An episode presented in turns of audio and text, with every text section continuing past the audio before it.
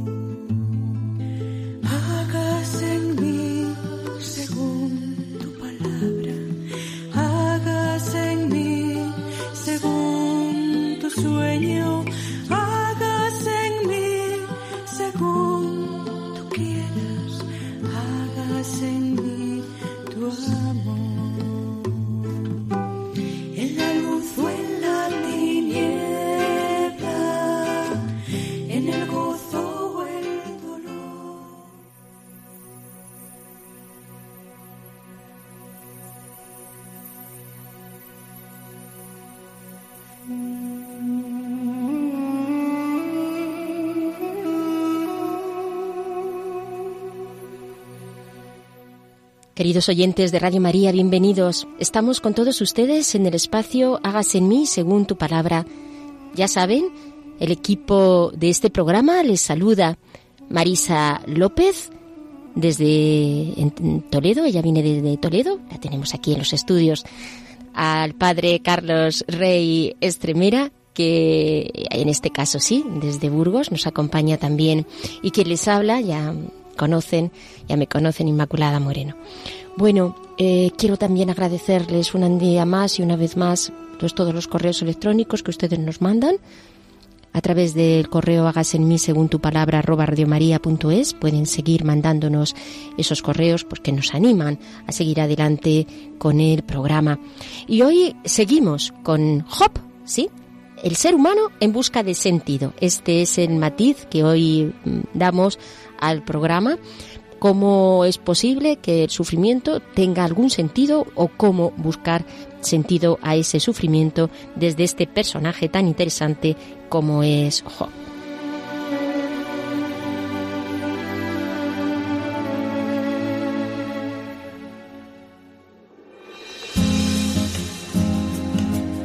Claves para leer la Biblia.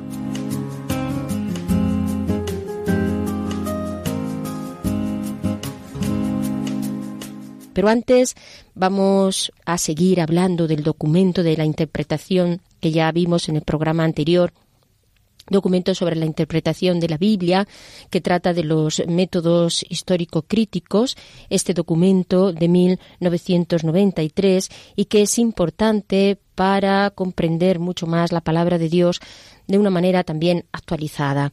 El método, ¿cómo es este método? Tiene las siguientes etapas. Primero, se realiza una crítica textual, es decir, una crítica de los textos. Pasa después por una crítica de carácter literario, que se descompone en la búsqueda de las fuentes. Y luego se pasa a un estudio crítico de las formas de esos textos. Y por último, a un análisis de la redacción. Hay que estar muy atentos a la composición también de ese texto. Es así posible pues una comprensión más precisa de cuál es la intención de los autores, de los redactores de la Biblia, del mensaje a que va dirigido, los primer, cómo a quién va dirigido, quiénes son sus destinatarios.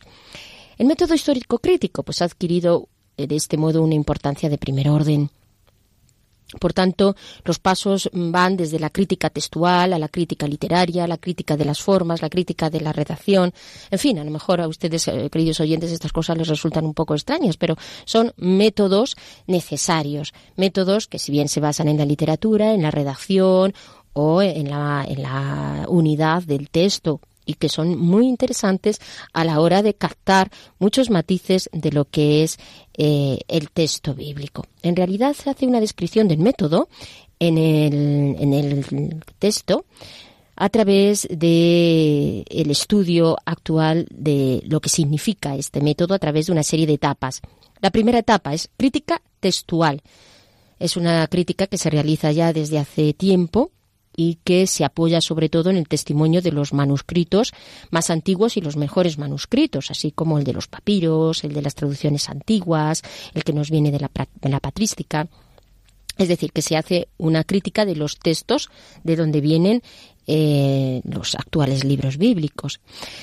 El texto es sometido a un análisis también después de carácter lingüístico, morfológico, sintáctico, semántico, es decir, sobre la estructura, sobre la morfología o sobre el sentido del texto.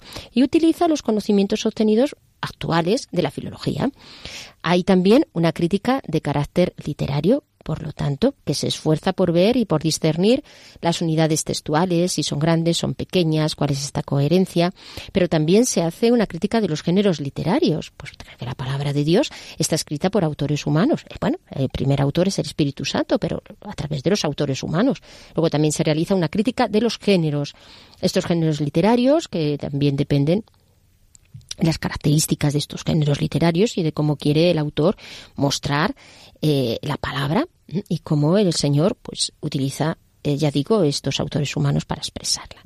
Hay una crítica también de las tradiciones que va a situar los textos en las corrientes de tradición, de las cuales pues procura precisar la evolución en el curso de la historia. Y por último, hay una crítica de la redacción que estudia las modificaciones de los, eh, de los textos, es decir, qué modificaciones han sufrido estos textos antes de quedar fijados en su estudio final y cómo se hace el estudio también final y las orientaciones que le son propias. Mientras las etapas precedentes han procurado explicar el texto por su génesis en una perspectiva, eh, quiere decir, de lo que significa la evolución, otros también hay que estudiarle, se llama esto diacrónico. También hay otra manera de aproximarse al texto que es el estudio sincrónico, aplicar al texto en sí mismo en este momento pues todos estos estos métodos. Es decir, como ven, queridos oyentes, este estudio es realmente serio y profundo de eh, el texto bíblico en busca de la verdad, siempre de la verdad. Podemos distinguir una serie de aproximaciones. Este, lo anterior, ya digo, la crítica textual, la crítica literaria, la crítica de los géneros, la crítica de las tradiciones, la crítica de la redacción, es lo la manera de cómo se estructura el método histórico crítico y sus fases. Y ahora vamos a ver algunas aproximaciones que se pueden hacer al texto bíblico. Una de esas eh, aproximaciones, la primera, está dentro del análisis literario y es el análisis retórico. ¿Qué es esto de la retórica? Es el arte de componer un discurso persuasivo, es decir, un discurso que llegue, que, que a aquellos que eh, escuchan ese, ese mensaje. Y se puede distinguir tres acercamientos a la vez. El primero se apoya en la retórica clásica, el segundo se preocupa de los procedimientos de carácter eh, semítico, de la composición, es decir, de la, la tradición semítica, y el tercero cómo se realiza a través de los nuevos métodos de la, de la retórica, pero de la retórica actual. Bueno, es una manera a nivel literario de aproximarse al texto. Ya digo, a través de lo que significa el análisis retórico. Hay otro análisis que es el análisis narrativo, es que propone un método de comprensión y de comunicación del mensaje bíblico y que corresponde también a la manera de cómo se realiza ese relato, cómo se realiza o ese testimonio. Eh, lo que es el hilo narrativo de, ese, de ese texto. Son modalidades fundamentales en la comunicación de las personas humanas y que caracterizan también muchos géneros literarios y muchos textos de la Sagrada Escritura. Por ejemplo, la narración de la historia de la salvación, la proclamación del querisma cristiano, que cómo se realiza esa secuencia narrativa, cómo se realiza la secuencia narrativa de la muerte y de la resurrección de Jesús, el modo cómo se cuenta la historia en el caso de los libros históricos en el mundo del relato. Todo esto hay también cómo este relato influye en los lectores, mm, cómo se realiza también una, un estudio, una reflexión teológica al respecto y lo que implica también la adhesión a la fe. Bueno, pues junto con ese análisis de carácter retórico, también hay esta aproximación de eh, carácter narrativo. Otra aproximación de carácter semiótico, quizá esta palabra ya pues, es un poco como más, más densa, que es eh, esto de la semiótica, ver el texto, el estudio del texto, de la forma del texto, del sentido del texto. Cada texto forma parte de una unidad de sentido, esto hay que estudiarlo, y cómo ese sentido se establece en relación con el texto, y cómo cada texto también tiene sus reglas y sus estructuras. Es decir, es un estudio en profundidad. Y cómo, cuáles son los mecanismos a nivel lingüístico. Esa es otra manera de acercamiento en este ámbito eh, literario. Pero hay también otros acercamientos de otro carácter, como por ejemplo el acercamiento canónico. ¿Qué es esto? Bueno, pues cada texto bíblico se interpreta a la luz del canon de las escrituras, es decir, cada texto se sitúa en ese único designio divino que ofrece la escritura y se da además en una constante interacción entre el texto y la escritura, procurando hacer contemporánea la tradición. La comunidad creyente, ¿qué hace? Es el, el contexto adecuado para la interpretación de los textos.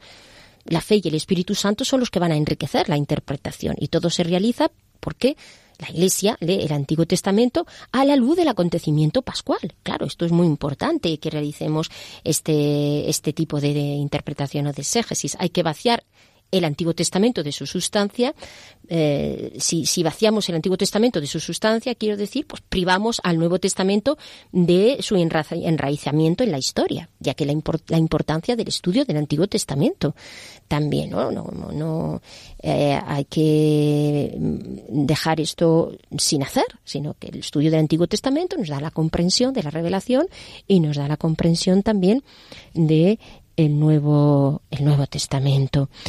Hay otros acercamientos, por ejemplo, el basado en las tradiciones judías, testimonios de la interpretación judía de la Biblia, como la traducción griega de los 70, o por ejemplo lo que supone la homilética um, judía de los Targumin y Midrashin, la interpretación bíblica eh, de todo lo que significa y cómo interpreta el mundo judío el Antiguo Testamento, cómo interpreta la palabra, cómo interpreta la Torah para ellos, todo eso también son puntos importantes que, que nos ayudan a entender también nosotros la palabra del Señor.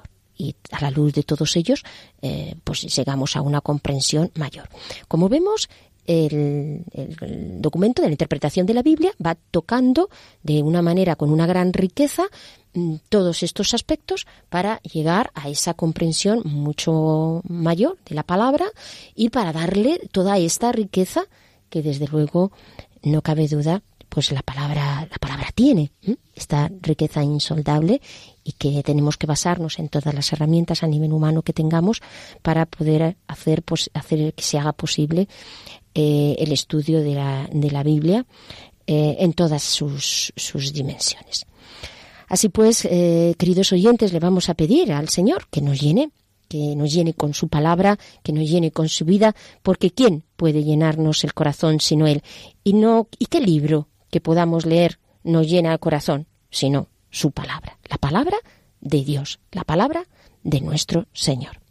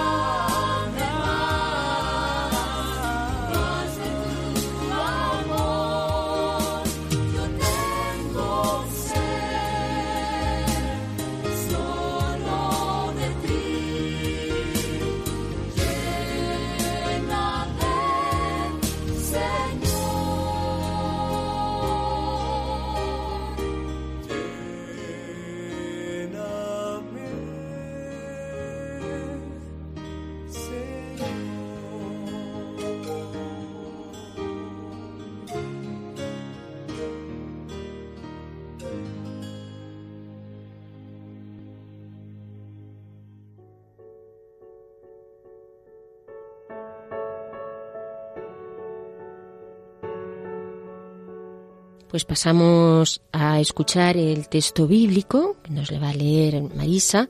Hoy es del capítulo 7 del libro de Job, versículos del 1 al 21. Escuchamos la palabra.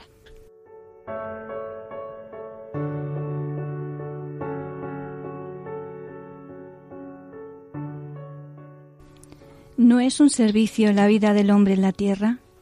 ¿No son sus días días de jornalero? Como el esclavo suspira por la sombra, como el obrero que espera su salario, así meses de aflicción me han caído en herencia, me han tocado noches de dolor. Al acostarme digo, ¿cuándo llegará el día? Y al levantarme, ¿cuándo será de noche? y presa de zozobras doy vueltas hasta el, hasta el crepúsculo. Mi carne está cubierta de gusanos y de costras terrosas, se agrieta y se cae a pedazos mi piel. Mis días huyen más raudos que la lanzadera, se esfuman sin ninguna esperanza. Recuerda que mi vida es un soplo, que mis huesos no volverán a ver la dicha. No me distinguirá ya el ojo que no me mira. Posarás en mí tus ojos y ya no existiré. La nube se disipa y pasa. Así el que baja al abismo ya no vuelve más. No regresa ya a su morada. Su casa no le vuelve a ver. Por eso no cerraré mi boca. Voy a quejarme en la amargura de mi alma. Soy yo el monstruo marino para que pongas guardia en torno a mí? Si digo, mi lecho me consolará, mi cama aliviará mi sufrimiento, entonces, con sueño tú me espantas, con visiones me aterras.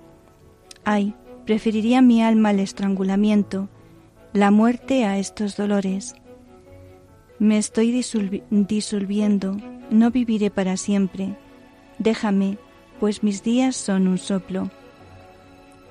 ¿Qué es el hombre para que de él así te ocupes? Para que me pongas en él tu pensamiento, para que le visites todas las mañanas y a cada instante le sometas a prueba. ¿Hasta cuándo seguirás vigilándome? No me dejarás ni tragar la saliva. Sí, he pecado. ¿Qué te he dicho? a ti con ello, oh guardián de los hombres, ¿por qué me has hecho blanco tuyo? ¿Por qué te acusa la inquietud? ¿Por qué mi ofensa no toleras y no ignoras mi delito? Muy pronto yaceré en el polvo, me buscarás y ya no existiré.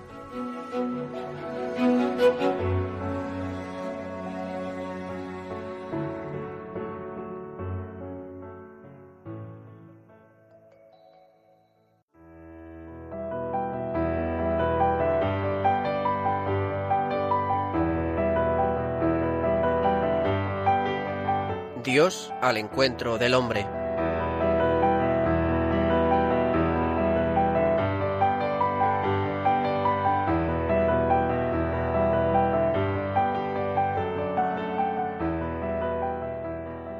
Pues a la luz de este texto, este texto pues que suena terrible con toda esta descripción que hace Job de los sufrimientos, vamos a pasar a Dios al encuentro del hombre, este apartado del programa que, como ya saben, lo lleva el padre Carlos Rey Estremera, salesiano y vicario en la parroquia del hermano Rafael en Burgos.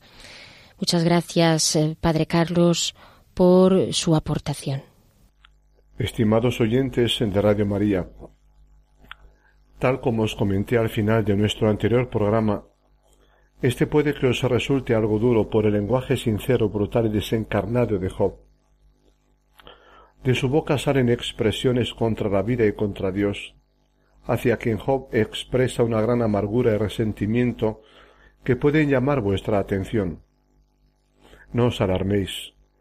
Refleja la angustia de quien se siente superado y desbordado por el sufrimiento. Pero en medio de todo ello Job está en búsqueda y va haciendo camino. En medio de su sufrimiento descubrirá poco a poco que no sólo el dolor sino toda la vida humana es un misterio que sólo tiene salida en Dios. El nuevo Job es el ser humano obligado a pensar mal de la vida misma, llegando a, maldecirla. El existir se le ha vuelto penoso, y lo más precioso y positivo es objeto de varios por qué. Imposible celebrar la vida que ha venido a ser amargura y sollozo, hasta ansiar la muerte que no llega más que un tesoro. La existencia, antes motivo de alegría, se le ha vuelto tiniebla total y permanente, sin esperanza de una nueva aurora. En este contexto la muerte sería un consuelo para mí, afirma, pues no hay atisbos de mejoría y se ha quebrado la fortaleza personal. ¿Qué fuerzas me quedan para resistir? Ya no encuentro apoyo en mí. La suerte me abandona, dice.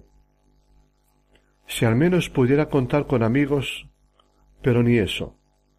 La existencia se le ha vuelto absurda. Ya no es un bien a gozar, ni es regalo de un Dios misericordioso, creador de dicha. Los malos pensamientos sobre la vida se extienden a lo largo del libro de Job. ¿No es la vida en muchos casos una penosa esclavitud? Como la de quien, quien cumple un servicio militar, ¿cómo sería entonces? Como la del esclavo que trabaja sin descanso día tras día, año tras año, sin esperanza ninguna. ¿Qué precio hay que pagar por un magro salario, por una mediocre existencia? cuánto se parece a las insoportables noches del enfermo, harto de dar vueltas en su lecho hasta el alba. Por otra parte, la vida no pasa de ser un soplo. Es breve, efímera e insustancial. Se disipa como una nube. ¿No se merece más el ser humano? Pero es tan efímero su, su, su destino ¿Merece la pena vivir tan caduca y precaria existencia? ¿Es bendición o más bien maldición? Pues no pasa de ser una pseudo existencia llena de incoherencias y contradicciones. ¿Por qué me sacaste del vientre materno? Son tan pocos mis días y tan sin sentido. Respeta Job a Dios en su oración cuajada de amargura. Estoy hastiado de la vida. ¿Dónde ha quedado la esperanza? La muerte acaba con toda posible esperanza y con todo intento de vivir con sentido la existencia. Todo acaba. Nada tiene valor. La muerte es un hachazo mortal a la esperanza y un golpe a la necesidad del ser humano de hallar sentido a su vida. Este Job es el portavoz del ser humano doliente expuesto a las peores sospechas acerca de la vida y de Dios. Representa a todos los hombres y mujeres que en la historia de la humanidad han sentido dificultades para amar su propia vida o han vivido crisis de sentido por las causas que sean y han pensado en el suicidio o en la eutanasia como mal menor. Job es su encarnación y su portavoz les presta su pensar y hablar crudos. Pero en medio de este caos, Job tiene intuiciones certeras. La existencia humana es un enigma que remite a Dios, también Él un enigma. Por eso sabe que en último término sólo Él, el absoluto y fuente de todo, podría salvar al ser humano del sinsentido de la vida y del absurdo de la muerte. Pues sólo Él puede introducir luz en la tiniebla o esperanza en una existencia atormentada y prisionera. En ti está la fuente viva, y tu luz nos hace ver la luz, dirá el salmista. ¿Por qué el sufrimiento de los pequeños e inocentes? ¿Por qué el fracaso de los justos? ¿Por qué la tortura y la muerte? Sin razón cruel. Esta es la objeción más grave que se puede poner al creyente en Dios, o mejor dicho, al Dios en quien, en quien cree el creyente. Constituye el tema central y más importante del largo debate entre Job y sus amigos, entre Job y Dios. El autor judío del libro no estaba conforme con presentar a Job con estampa de creyente sufrido y sumiso. Había un problema real que plantear a fondo, la justicia. ¿Por qué el mal? ¿De dónde proviene? ¿Quién hace justicia al hombre sufriente? ¿Se la hará al menos Dios? Hay hombres y mujeres que ante el sufrimiento y la muerte reaccionan como el primer Job, bendiciendo la vida y a Dios, y hay quienes se desatan contra la vida y contra Dios. Job al principio, en el capítulo tres, lo hace tímidamente, con temor y temblor. Pero pronto su dolor y su soledad atroces lo arrastran a sentir y expresar lo peor de Dios. Tú mismo, Dios, has hecho lo posible para que yo no crea más en ti, en frase de un ateo. Job es el ser humano forzado a pensar mal incluso de Dios. Impresionan algunas de sus afirmaciones. Dios me ha clavado sus flechas, me ha dado a beber su veneno. Aunque yo tuviera razón, no recibiría recompensa ni respuesta. Dios me heriría mil veces sin motivo, me saciaría de amargura. Aunque yo tuviera razón, me condenaría, aunque fuera inocente, me declararía perverso. Dios acaba con inocentes y culpables, se burla de la desgracia del inocente y deja la tierra en poder de los malvados. ¿Por qué ocultas tu rostro y me tratas como un enemigo? El furor de Dios me ataca y me desgarra, me clava sus ojos hostiles. Dios me entrega a los malvados, me arroja en manos criminales.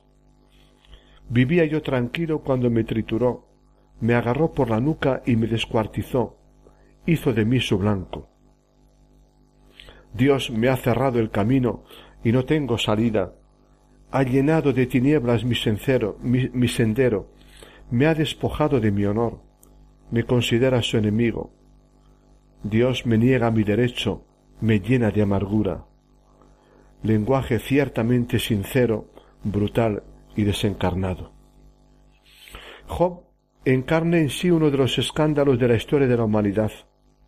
Los que padecen el mal y la crueldad no son los malvados y criminales, los opresores y tiranos, lo son los santos inocentes. En el capítulo 24 Job narra la indefensión de los pobres ante los malvados, depredadores y violentos. Los pobres, dice, andan desnudos, pasan hambre, pasan sed, gimen los moribundos, y mientras Dios calla.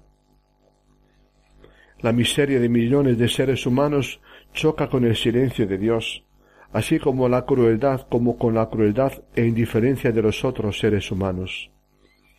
Al igual que Job y los salmistas, sus gritos y sus rostros están clamando Hazme justicia, hacedme justicia. Cada lugar del mundo y cada día de la historia reclama justicia para tantos hombres y mujeres. ¿A quién reclamársela? ¿A quién pedirle cuentas de todo el volumen del mal y de toda la atrocidad del sufrimiento humano? Problema candente y eterno. No hará justicia ni siquiera Dios a tanto inocente justo o mártir de este mundo, maltratado por otros hombres o por la vida misma. Job mira retrospectivamente su vida y no ve en ella más que páginas limpias. Su corazón no le reprocha nada, sin orgullo alguno, puede hacer en paz la confesión de su vida. Ha tomado en serio a Dios y al prójimo, los ha amado y servido con fidelidad.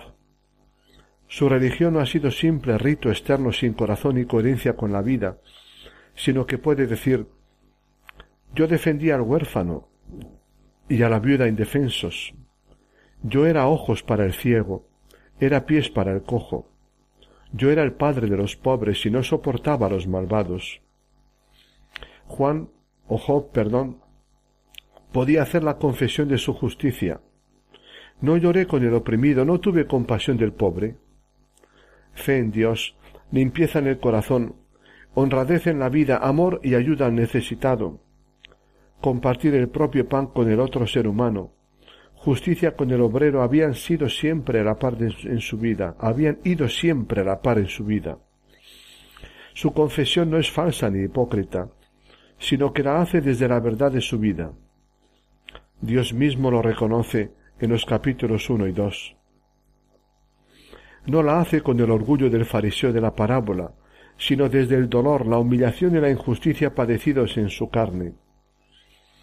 Responderá Dios a la fe puesta en él, a la justicia practicada con largueza en la vida. Job vive la sensación de que su justicia practicada no le sirve para nada. No merecía la pena sacrificarse ni por Dios ni por los hombres. Se convierte de nuevo en portavoz, esta vez de los hombres y mujeres intachables y obradores de justicia, creyentes, increyentes o ateos, que han entregado su vida gota a gota por los demás. ¿Merecía la pena? ¿Quién los reconocerá? ¿Quién y cómo les hará justicia? Se puede pensar bien de Dios. Se le puede defender a Dios. Merece la pena fiarse de Él, abrigar esperanza y serle fiel. Dios acaba con inocentes y culpables, dirá Job, en osada y blasfema acusación. El ser humano no cuenta, lo mismo da que haga el bien que el que haga el mal. No hay quien realice una valoración justa de su vida. Por lo tanto, ¿para qué empeñarse en ser justo, fiel y creyente? Los ferones de este mundo lo pasan mejor, prosperan a pesar de perseguir a los justos y burlarse de todo criterio moral y de todo respeto a Dios, dice Job. Dios no defiende ni hace justicia ni siquiera a los suyos. Tengo un pleito contigo, Señor, un punto de justicia, le decía el profeta Jeremías a Dios. ¿Por qué tienen suerte y prosperan los malvados y sinvergüenzas, mientras que a mí tu profeta me entregas a su saña? ¿Por qué ser moral? ¿Por qué ser justo en un mundo lleno de injusticia? Esta es la gran duda. Job es una vez más portavoz de los que padecen las peores sospechas y dudas. No vale la pena fiarse de Dios. Da lo mismo practicar la justicia que aplastar al otro, amar que ser egoísta, salvar vidas que eliminarlas, alabar a Dios que blasfemar su nombre, vivir confiado en Dios que hacerte Dios a ti mismo. El silencio de Dios significa la inutilidad de la oración y la inutilidad del bien practicado. Si Dios no hace justicia y todos justos e injustos acaban en la muerte, algunos sacarán una clara consecuencia.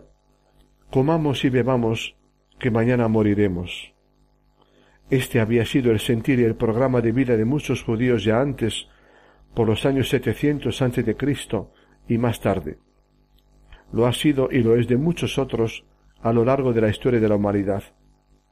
Si Dios no existe, todo estará permitido. Job estalla en gritos de rebeldía y protesta. Le nace culparle a Dios y lo hace con una rabia y violencia cuasi blasfemas. Ante el sufrimiento propio y el ajeno, el ser humano se convierte en una máquina de pensar, de dudar de todo, de acusar a alguien y de buscar. Es su grandeza y su peligro. Sabe que es absurdo meterse con Dios, acusarle de cruel y violento, retarle a un tribunal, pero no puede evitarlo. Es una llaga viviente por dentro y por fuera, y el dolor extremo le hace estallar y acusar. ¿Tiene razón? Imposible para el creyente no relacionar todo lo que acaece con Dios. Está implicado de algún modo en todo, en el bien y en el mal, en la vida y en la muerte, en la oscura tiniebla y en la esplendente luz, en el amor que hace feliz y en el odio que mata, en la justicia y en la injusticia. Está todo en relación con Él que es el origen y fundamento de todo. Todo lo que existe o acaece en nuestra historia remite a aquel por quien son cielo y tierra, pasado, presente y futuro. Job está en un impasse, ante un paredón sin escalada posible. Frente a sus amigos que le acusan, se siente con la conciencia limpia, ha jugado limpio en la vida. Sus males no pueden ser por castigo de Dios. Con todo, en medio de sus audaces acusaciones, intuye que Dios es demasiado misterio para culparle del mal que sufrimos los humanos. No quiere ahorrarse el misterio. Se le han derrumbado sus certezas, sus certezas adquiridas. No pone explicaciones, no las tiene. ¿Acaso las hay para el inmenso y eterno problema del mal? Pero pone cuestionamientos e interrogantes que abren su corazón humano y el de todo ser humano a ese mismo Dios insondable. Me pasaré la vida luchando con el misterio, dirá Miguel de Unamuno. Y lo más importante, poco a poco, de sentirse contra Dios, va pasando a Dios. Job vive un debate con sus amigos teólogos, pero vive sobre todo un atormentado debate consigo mismo. Se siente con razones para acusar a Dios con saña, pero al mismo tiempo intuye que le rodea el misterio, que Dios es otro. Alguien diferente al que no se le puede medir con la misma vara. Más aún, que es absurdo acusar y rechazar a ese Dios que es, al fin y al cabo, el único absoluto y el fundamento de toda realidad. Mejor dicho, el tú más digno de deseo, añoranza y confianza a pesar de todo. Ello explica los mil sentimientos contradictorios en que se expresa por su atroz dolor y soledad. Concluimos aquí este programa, queridos amigos, el tercero de los cinco que estamos emitiendo sobre Job. ¿Cómo os sentís al escuchar expresiones tan duras y descarnadas como son las de Job? Nuestro programa de hoy refleja el momento más amargo de su proceso. Job, Job se siente en el fondo de un pozo. Pero esta situación no es definitiva. Dios no preserva a Job ni a nosotros del sufrimiento, pero no nos deja en él. En el próximo programa veremos algunos signos del progreso de Job y en el último cómo Dios responde a su drama existencial. No dejéis de conectaros a Radio María dentro de dos semanas. ¿Vale? Un gran abrazo. Y una vez que hemos escuchado la enseñanza sobre Job y el ser humano en busca de sentido, les recuerdo que estamos aquí en el programa Hágase en mí según tu palabra, arroba radiomaria.es, el correo electrónico, para que ustedes puedan entrar en contacto con nosotros y que estamos con todos ustedes, Marisa López, el padre Carlos Rey Estremera y quien les habla, Inmaculada Moreno. Porque ¿en quién se va a fijar el Señor? ¿En quién se fijará? ¿En quién se fijará pues para hacer del sufrimiento una fecundidad inusitada quizá para muchos, para todos aquellos que se postran ante Él que se postran ante Dios, ¿en quién se fijará el Señor?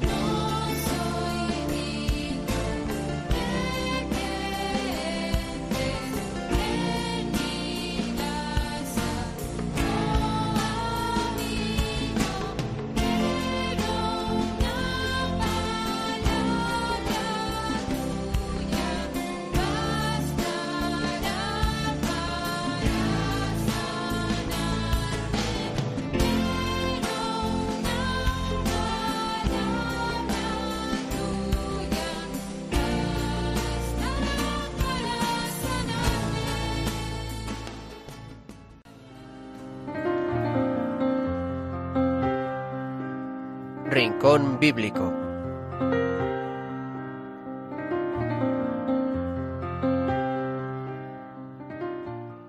Bien, y vamos a pasar entonces al Rincón Bíblico, que como siempre Marisa pues nos trae alguna anécdota, testimonio, lectura, ¿qué soy? Cuéntanos. Hoy es un, un libro eh, que yo creo que muchos oyentes conocen, eh, El hombre en busca del sentido de Víctor Frank porque mm, seguramente en nuestras manos ha, ha, caído y le hemos leído en algún momento, ¿no?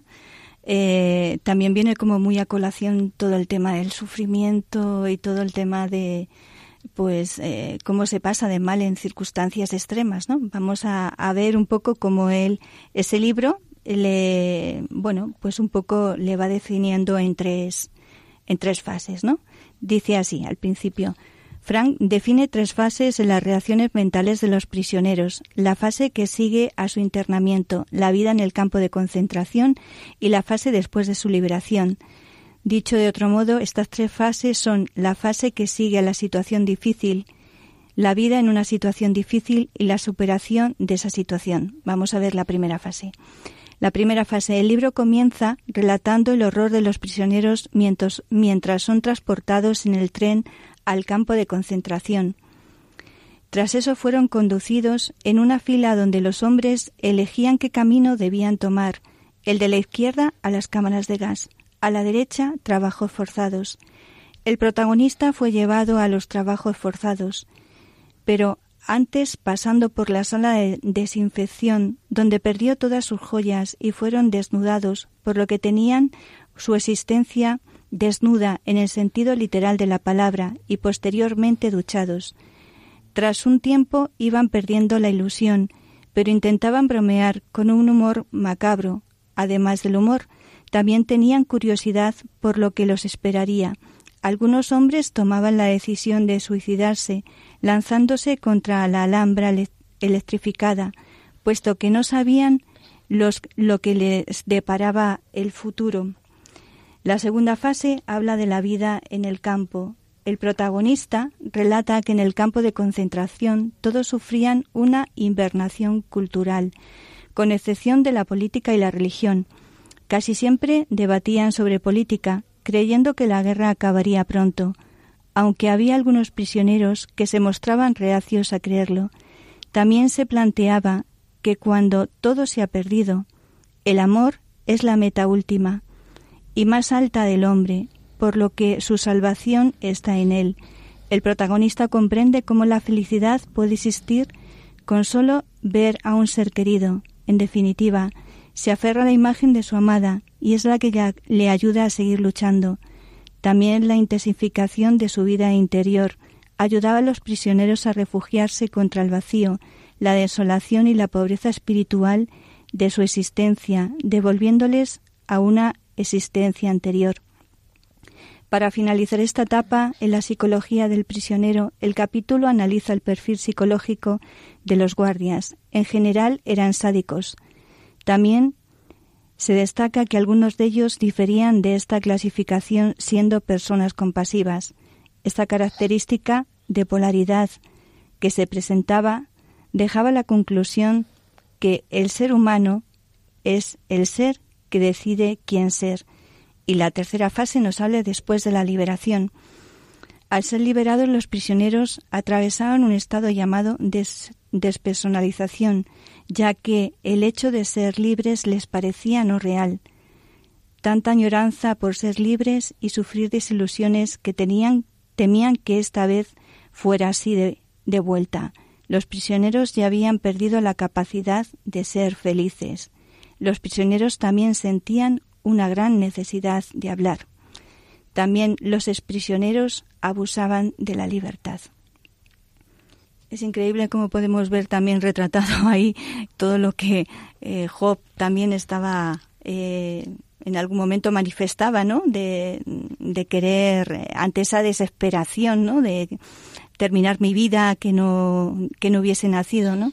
Y como algunos de, prisioneros ante esa desesperación también se tiraban contra las alambradas que estaban electrificadas o se suicidaban, ¿no? Pero es curioso como otros también encontraban eh, el sentido, como Víctor Frank, en pensar en, en el amor y en, y en, su mujer, ¿no? Como ese, ese ese sentido le da eh, la capacidad de, de superación y de dar sentido a todo lo que estaban viviendo, que debió de ser horroroso. Es curioso, como dice también Víctor Frank, que su mujer había muerto en realidad. Mm. Y que cuando salió dos o tres años después, su mujer había muerto nada más llegar al, Mm. al campo de concentración.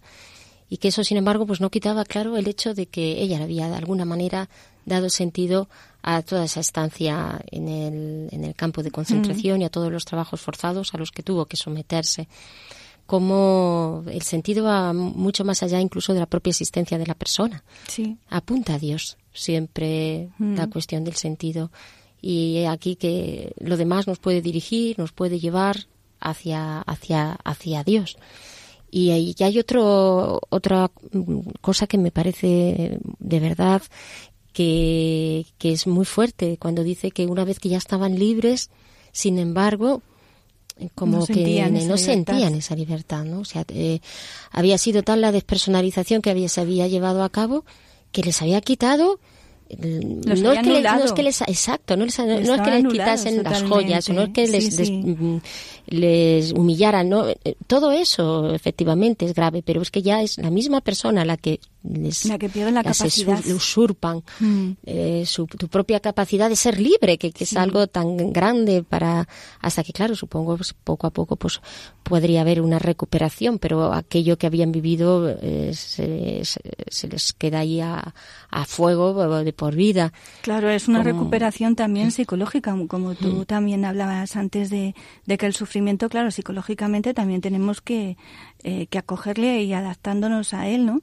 Pues eh, yo no me imagino, porque no he vivido esa situación, la situación que deberían de tener, pues de un sufrimiento tal, tal, pero tal, tal, no solamente por ellos, también viendo a sus familiares que eran masacrados, que eran humillados, que eran pues eliminados en las cámaras de gas.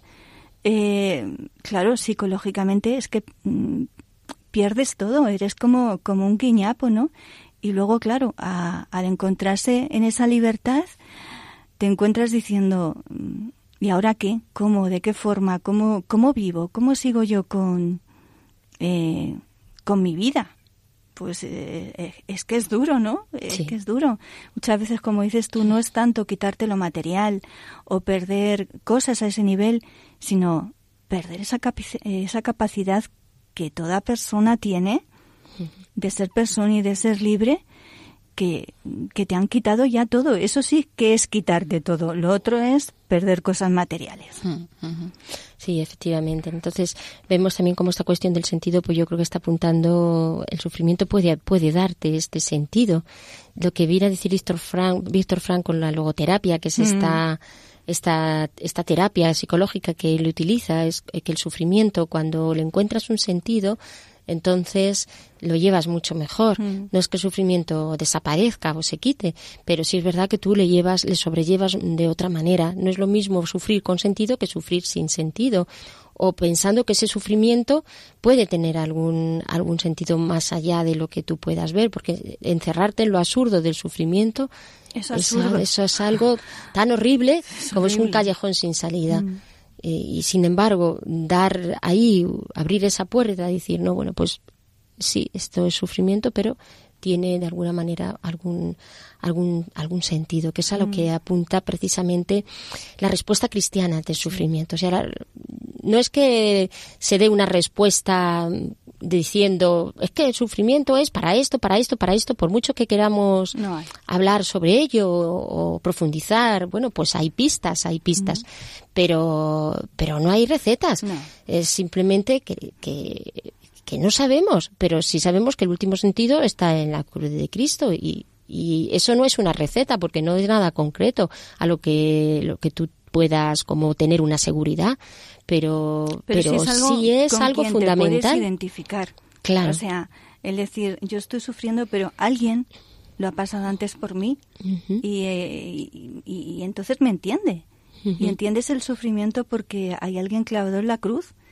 Y, y sobre todo ese sufrimiento por amor. Yo creo que cuando es el sufrimiento por sufrir, eh, que no tiene sentido, pero cuando hay un sufrimiento por amor, realmente eh, sí que hay ese sentido, esa dimensión como puede pasar, como le pasaba a Víctor Frank, que había ese sentimiento como un amor humano, que era su mujer, ¿no?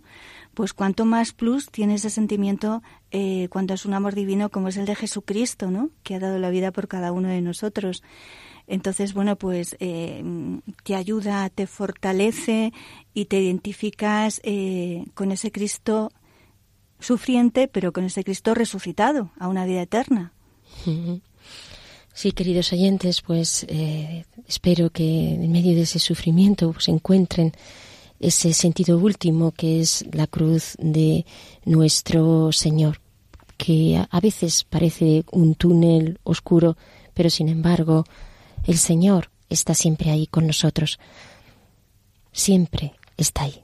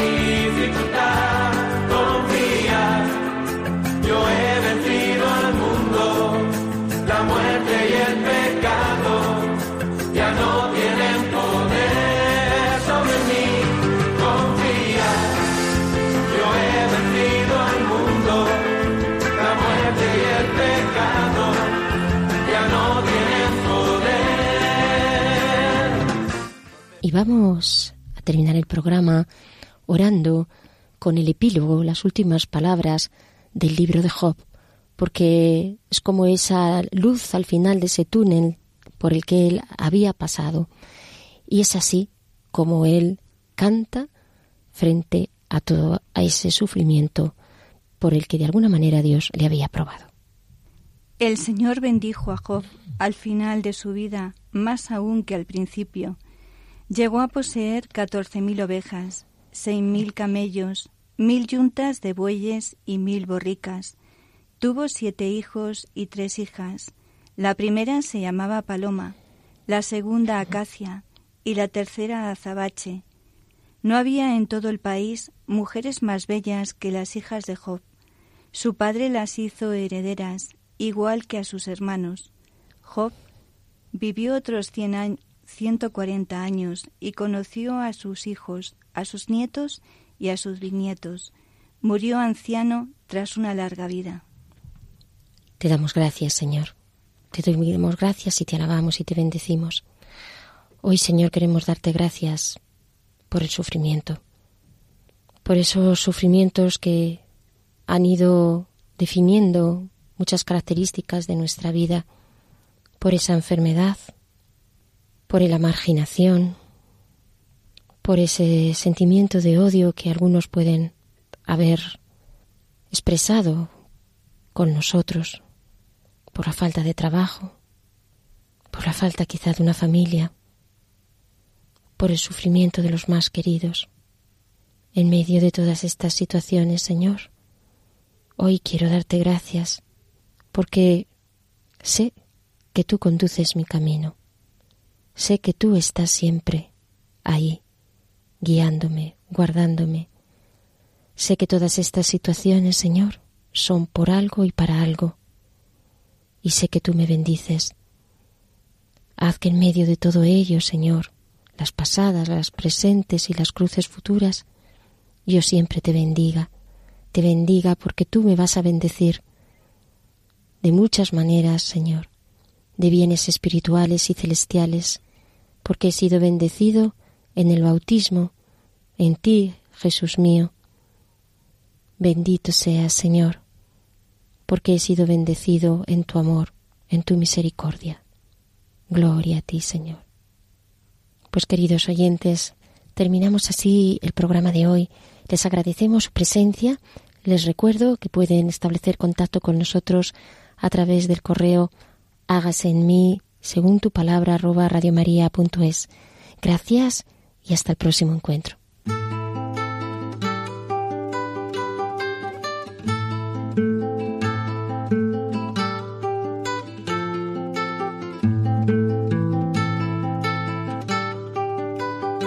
Han escuchado Hágase en mí según tu palabra, con Inmaculada Moreno.